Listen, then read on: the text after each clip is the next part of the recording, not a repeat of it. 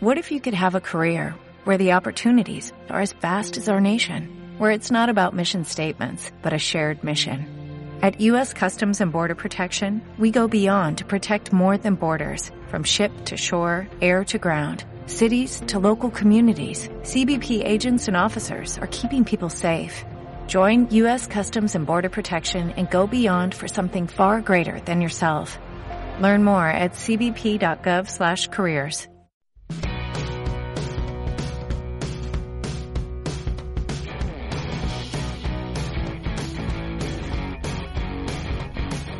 Bienvenido a nuestro podcast Esto me suena español. Herzlich willkommen zu unserem Podcast Das kommt Spanisch vor. Yo soy Cristina Ich bin Sandra. y queremos ayudarte a mejorar tu español. Somos españolas, pero hace unos años que vivimos en Alemania. Wir wissen sehr gut, wie schwierig es ist, eine Fremdsprache zu lernen. Deswegen bringen wir euch unseren Podcast. ¿Estás preparado? Entonces, ¡Comenzamos!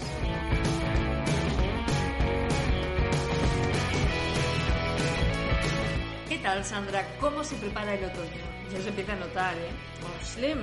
Es wird jetzt kälter und es kommt zu dieser Jahreszeit, wo man nicht genau weiß, was man sich anziehen soll. Cierto, a mí personalmente no me gusta demasiado esta época porque es un tránsito al frío real y me da una pereza enorme hacer el cambio de armarios, ya que claro, no puedes salir a la calle aquí en Alemania con una chaquetita. No, hier gibt's keine leichte Jacken. Lo llevo comprobado varios años ya. Ni las chaquetas de punto, ni los zapatos, que ni son de verano ni de invierno, sino de tránsito.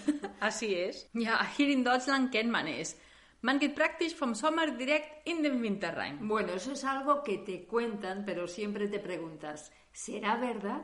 ¿Será verdad que en Alemania no hay otoño? Hasta que lo compruebas, que es cierto, que es real, que no existe el otoño, al menos en lo que a ropa se refiere. Es gibt viele Dinge, an denen wir nicht glauben, bis wir die selber erfahren. Incluso hay cosas que comprobándolas se nos queda una cara así de besugo, que es una frase que decimos en España, y aun siendo testigos, no nos lo terminamos de creer. Wir haben ein bestimmtes Sprichwort auf Spanisch, um das zu definieren, oder?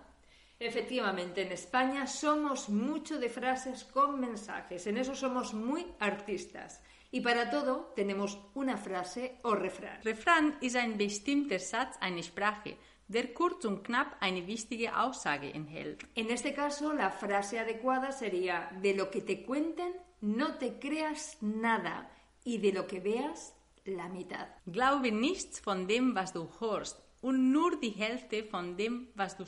Por eso, tomando esta frase como referencia, hablaremos hoy de varias leyendas, fábulas, mitos históricos españoles, reales, curiosos, romances de cuento de hadas, personajes extraños, hechos completamente increíbles. Y ya tú decides si crees que sucedió así o no. Y de paso, si eres capaz de resolver los enigmas que algunas de ellas contienen, te podemos asegurar que te convertirás en la próxima leyenda. Gute Idee. Wo sollen wir anfangen?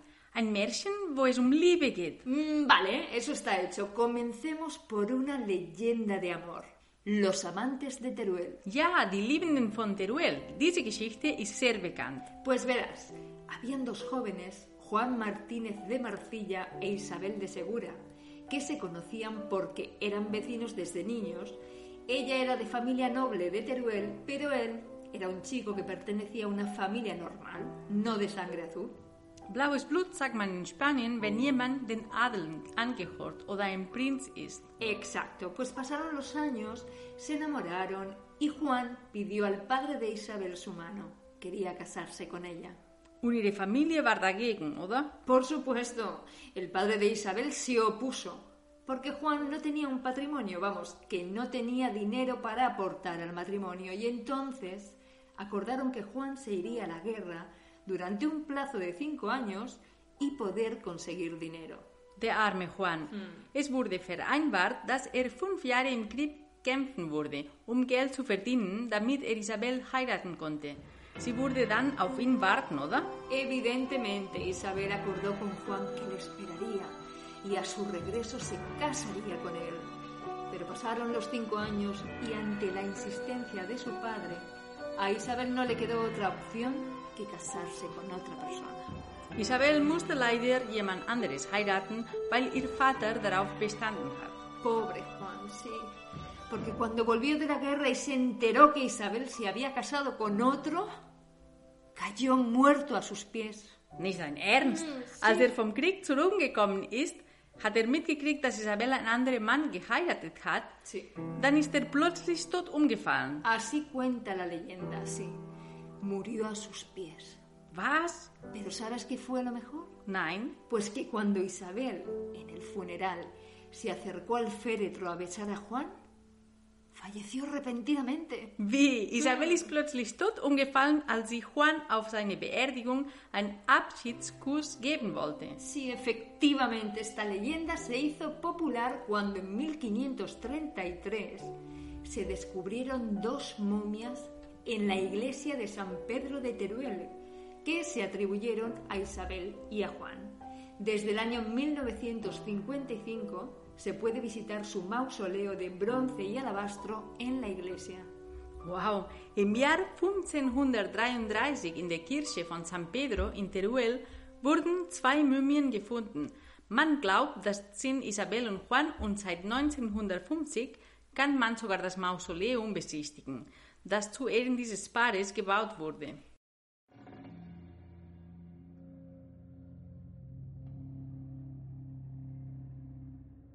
Y ahora te quedarás de piedra como el mausoleo.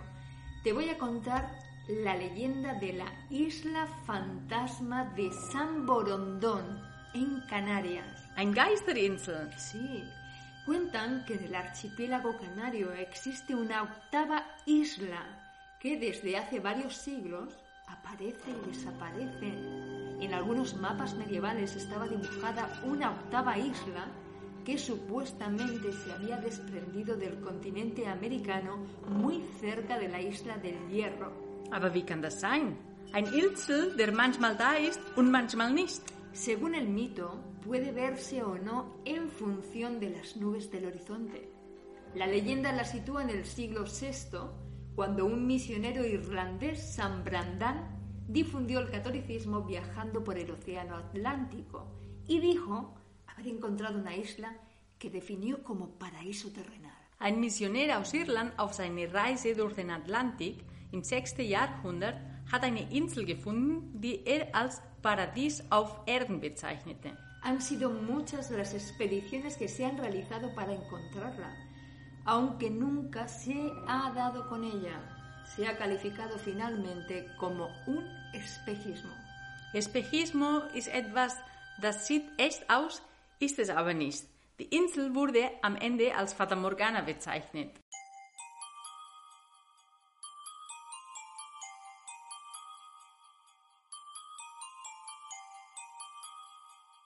¿Conoces la montaña de Montserrat en Cataluña? Natürlich. Da findet man der Kloster Montserrat, etwa 30 Kilometer nordwestlich von Barcelona. Así es. La montaña de Montserrat se sitúa a escasos 30 kilómetros de Barcelona. Es una montaña muy curiosa porque parece que la hayan cerrado con una sierra gigante, de ahí su nombre, Mont, que significa monte, y Serrat, que significa cerrado en catalán, monte cerrado. Bueno, esto es una cosa que aunque no viene a cuento me apetecía contar. Ahora no viene a cuento, sagt man, wenn man sich über etwas unterhält und dann plötzlich über was anderes redet. Man konnte wirklich meinen, dass der Berg Montserrat mit einer riesen Säge abgesägt wurde, so wie der aussieht. Daher der Name Montserrat, der auf Catalan gesägtes Berg heißt. Pues a lo que iba. Esta montaña con aspecto mágico cuentan en una de sus muchas leyendas que de ella emana una extraña energía y que dicha energía favorece el fenómeno ovnis. UFOs. Man sagt, dass auf diesem Berg von Montserrat gibt es eine ganz besondere Energie. Diese Energie zieht anscheinend UFOs an. Efectivamente, hay de testimonios que relatan que en el siglo XIV se divisaban luces de colores en el espacio aéreo de Montserrat. Hubo incluso, en la década de los 70, quien explicó que había sido abducido por extraterrestres. Abducido von extraterrestres bedeutet sowas wie von außerirdischen entführt. Y que los seguidores de estos se encuentran allí normalmente los días 11 para hablar de estos avistamientos y de estos misterios. Den 11. jedes Monats gibt es Gruppen von Leuten, die auf dem Berg Montserrat sich treffen.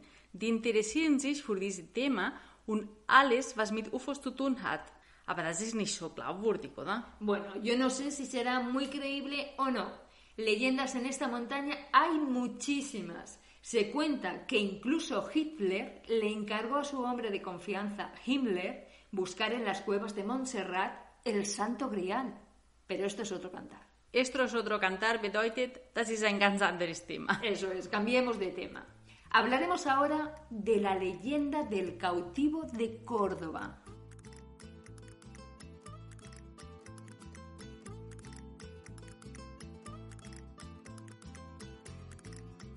El cautivo de Córdoba, der Gefangene von Córdoba. Cuenta la leyenda que un joven cristiano se enamoró de una chica musulmana que iba a comprarle flores y fruta. Cuando el chico le pidió matrimonio, esta contestó que sí y dijo que se convertiría al cristianismo. Oh, wie schön die Liebe. Ein katholischer junger Mann verliebt sich in eine muslimische Frau. Er macht ihr einen Heiratsantrag und sie sagt zu ihm, dass sie sich zum Christentum konvertieren lassen wird. Was ist dann passiert? Lo que sucedió es que la noche de antes de la boda, a ella la mataron unos soldados y tiraron su cuerpo al río. Y a él lo capturaron y lo ataron a una de las columnas de la mezquita de Córdoba, la Catedral de Córdoba. Wow, die Nacht vor die Hochzeit wurde sie von Soldaten gebracht, die die Leiche in den Fluss geworfen haben. Er wurde dann gefangen und an die Säule eines Moschee angekettet, die Kathedrale Moschee von Córdoba. Pues la leyenda viene a continuación. El chico durante su largo cautiverio empezó a hacer una cruz para no perder la fe con su uña en la superficie dura de mármol de la columna en la que estuvo encadenado.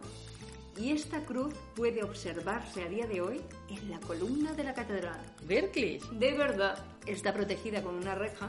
Wie interessant.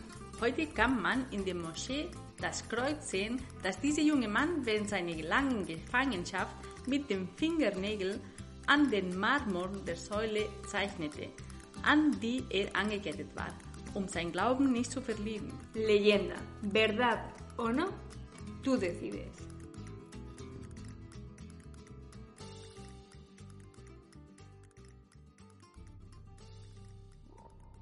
Siguiente. Los misterios del lago de Bañoles en Girona. Desapariciones sin resolver, incluso de aviones. Y un monstruo, el del lago de Bañoles. Lo más curioso, está prohibido la práctica del submarinismo allí desde hace décadas. Ein Ungeheuer, ein Monster, wie das Ungeheuer von Loch Ness. Exacto, un monstruo como el del lago Ness. El lago se formó hace 250.000 años. Cuenta la leyenda que es del siglo VII que en el lago vivía un dragón enorme con escamas y púas afiladas en el dorso y con dos alas, pero no podía volar por su gran tamaño. Habitaba en una caverna a orillas del lago conocida como la Draga y desde allí atacaba a personas y animales que se acercaban. Empezaron a desaparecer personas y cuentan que llegó hasta oídos de Carlomagno, que en aquel momento estaba en guerra con los árabes. Envió a unos soldados que fueron exterminados por el dragón. Entonces Carlomagno decidió ir en persona y una versión cuenta que el emperador venció al dragón, pero no lo mató. Y otros que el dragón venció a Carlomagno y no lo mató. ¿Por qué? Pues porque éste pidió clemencia. Pedir clemencia, um Gnade beten. Merkwürdig, oder? Y no solo eso, posteriormente se han dado nuevos casos de desaparición de personas. Los dos últimos muy cercanos, uno en el año 1913, en el que una lancha turística volcó y 10 de sus 12 pasajeros desaparecieron y nunca se encontraron, y otro en 1998, cuando un accidente de un barco de recreo provocó la muerte de 20 jubilados franceses al hundirse. Pese a que los expertos lo atribuyen a un exceso de pasaje, los habitantes de Bañoles volvieron a acordarse del monstruo. Die Geschichte erzählt, dass in der 7. Jahrhundert eine Drache gelebt hat. Der war riesig, mit scharfen Stacheln und zwei Flügeln auf dem Rücken. Er lebte in einer Höhle am Ufer des Sees, bekannt als La Draga. Von dort griff er Menschen und Tiere an, die sich näherten. Menschen begannen zu verschwinden. Karl der Große, der sich damals im Krieg mit den Araben befand, hat von dieser Drache erfahren. Er hat einige Soldaten dahin geschickt, um ihn zu töten. Die wurden aber von der Drache umgebracht. Dann beschloss er persönlich dahin zu gehen, um gegen die Drache zu kämpfen. Manche sagen, dass er die Drache besiegte, aber nicht tötete. Andere, dass die Drache ihn besiegte, aber nicht tötete, weil er um Gnade gebeten hat. Aber komischerweise gab es neue Fälle von Menschen, die verschwanden. Die letzten nicht lange her. Im Jahr 1913 ein Touristenboot versank. Zehn seiner zwölf Passagiere verschwanden und wurden nie wieder gefunden.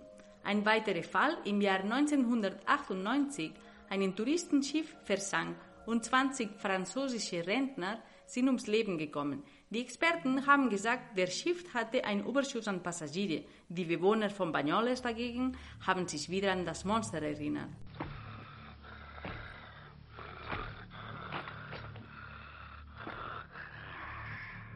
Ahora hablaremos de brujas, las de Zugarramurdi. Die Hexen von Zugarramurdi. Efectivamente. Cuenta la leyenda, bueno, una de ellas, porque hay diferentes versiones, que existían unas brujas y brujos que vivían en un pueblo de la provincia de Navarra llamado Zugarramurdi.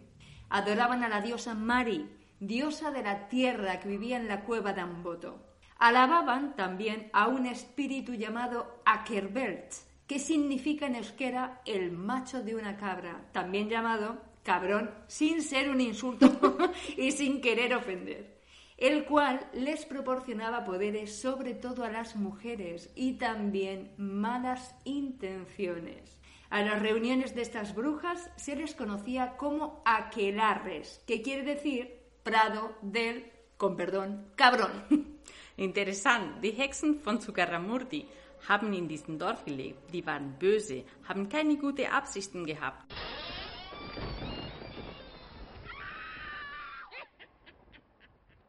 In einer Höhle haben sie verschiedene Treffen organisiert. Die haben eine männliche Ziege vergöttert. Sie dachten, dass diese Ziege sie besondere Kräfte gibt. Esa cueva se puede visitar y también el museo dedicado a estas brujas.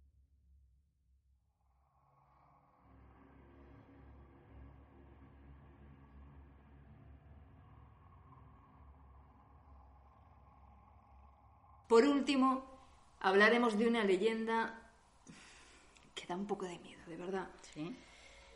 Las caras de Belmes. Ah, sí, die Gesichter von Belmes ist eine andere sehr bekannte Fall. Ich finde es ein bisschen gruselig. Efectivamente, una leyenda o suceso que ha atraído la atención de muchas personas amantes del misterio. Erzähl mal, um was ging es? Pues mira, a partir del año 1970, en una casa situada en Belmez de la Moraleda, en Andalucía, empezaron a aparecer unas manchas en las paredes y en el suelo de una casa que tenían forma de rostros, cuerpos y esqueletos humanos.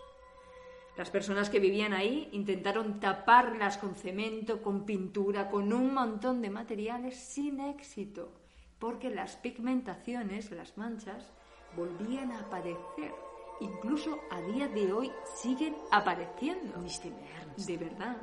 Ab 1970 tauchten in einem Haus in Belmez de la Moraleda in Andalusien Flecken an den Wänden und am Boden eines Hauses auf, die wie menschliche Gesichter, Körper und Skelette geformt waren. Die Menschen, die dort lebten, versuchten sie mit Zement, Farbe und viele Materialien zu bedecken. Erfolglos, weil die Pigmentierungen, die Flecken immer wieder auftraten. Sogar heute noch. La leyenda termina contando que esas apariciones corresponden a las personas enterradas a unos tres metros de profundidad de la casa, donde se encuentra un antiguo cementerio medieval árabe. Habe Angst. Mira, hasta hoy es leyenda, noticia o suceso de interés para los amantes de lo desconocido. A mí me da mucho miedo. Sí. Diese Erscheinungen übereinstimmen mit die Leute, die da begraben worden sind. Auf ein altes, mittelalterliches arabisches Friedhof. Ganz ehrlich, ich finde diese Geschichte noch gruseliger als die andere. Ficción o realidad, algunas están fundamentadas, otras son exageradas, quién sabe. Son leyendas de nuestra España.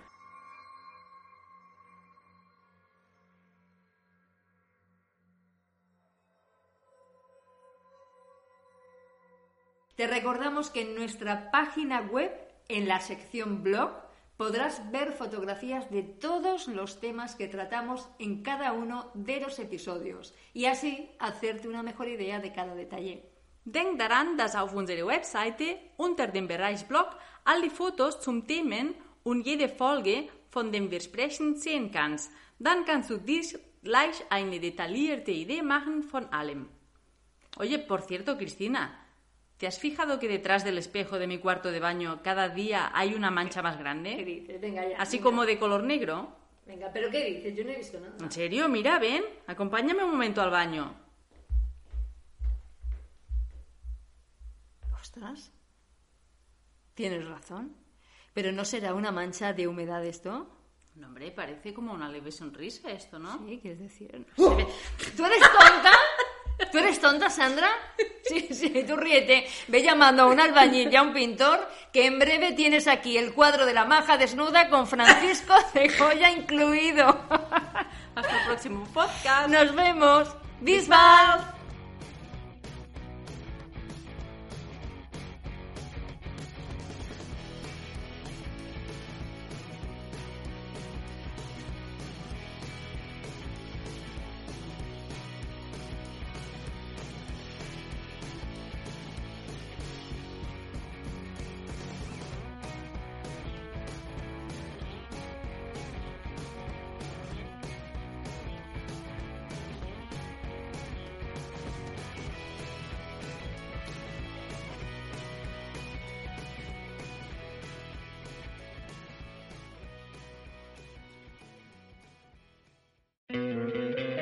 ¿No te encantaría tener 100 dólares extra en tu bolsillo?